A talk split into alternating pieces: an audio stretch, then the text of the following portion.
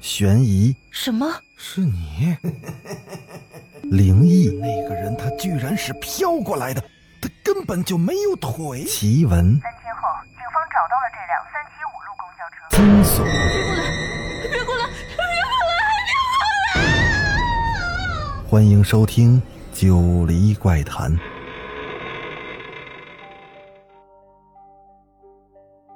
Hello，各位听友，大家晚上好，欢迎继续收听《九黎怪谈》。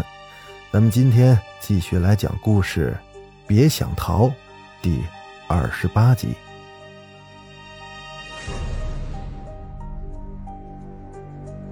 若兰这段时间变得疑神疑鬼，走在路上，她总觉得黄豆豆一直就跟在她身后，回头看去，却又没有任何可疑的踪影。想来他是躲在他身后的某个黑暗的角落里，他的眼神依然是那么怪异。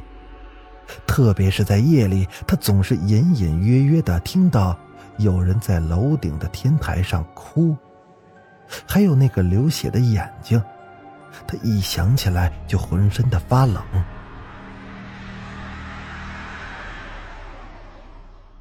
上午十点的时候，若兰觉得身体特别的不舒服。于是他向孤儿院请了假。他看完了病，从诊室里出来的时候，他看到走廊的前面有一个女人牵着一个小男孩。那个女人穿着红色的裙子。那个小男孩从背影看，很像是黄豆豆。他们刚好走到了楼梯口的那个地方。若兰想看看那个小孩究竟是不是黄豆豆，她加快了脚步追了过去。等他赶到楼梯口的时候，那个红衣女人和小男孩早已经下了楼梯，不见了人影。若兰的心里有些诧异，他们不可能走得这么快，怎么一转眼就消失了呢？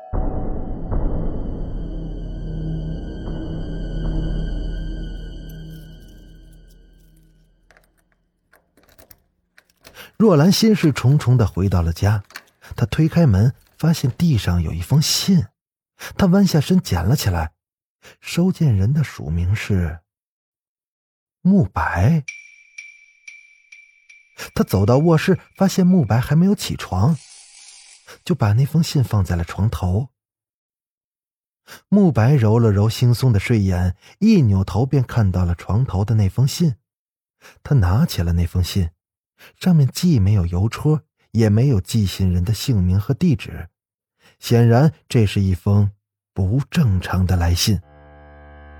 慕白思索了片刻，便撕开了信封，那信封里竟然夹着一块白布，看着那块白布叠得整整齐齐的，慕白有一种不祥的预感。他犹豫了片刻，他把那信封里的白布抖了出来。一个狰狞的斜眼睛和几行笔迹怪异的血红的字体，霎时就映入了他的眼帘。因果循环，善恶有报，魔眼重现，见者必死。慕白的头脑嗡嗡的，犹如雷轰一般，一阵的眩晕。这些字犹如恶魔在耳边一语，白布上的字和穆成风棺材里的那张白布上的字一模一样，看来应该是出自同一人之手。慕白记得邓如意失踪前也曾收到过这样一封信，他明白这是凶手正式的向他下达了一份死亡的诏书，死亡的镰刀。正在向他挥去，一阵手机铃响将慕白唤醒，他无力的拿起了手机，但他却发现屏幕上一片空白，竟然没有来电显示，而铃声却是一直都没有停歇。他的拇指停在了那个绿色的接听键上，然而他却没有勇气摁下去。过了好一会儿，他才慌乱的摁下了那个接听键。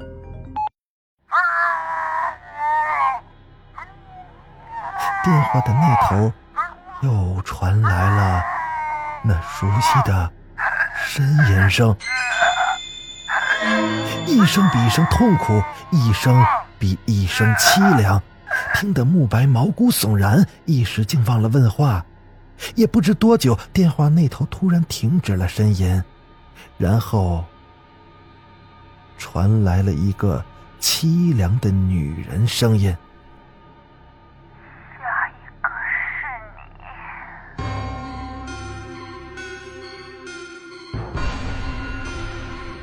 你。好了，本集咱们就说到这儿。我是主播九黎香柳，欲知后事如何，咱们下集接着讲。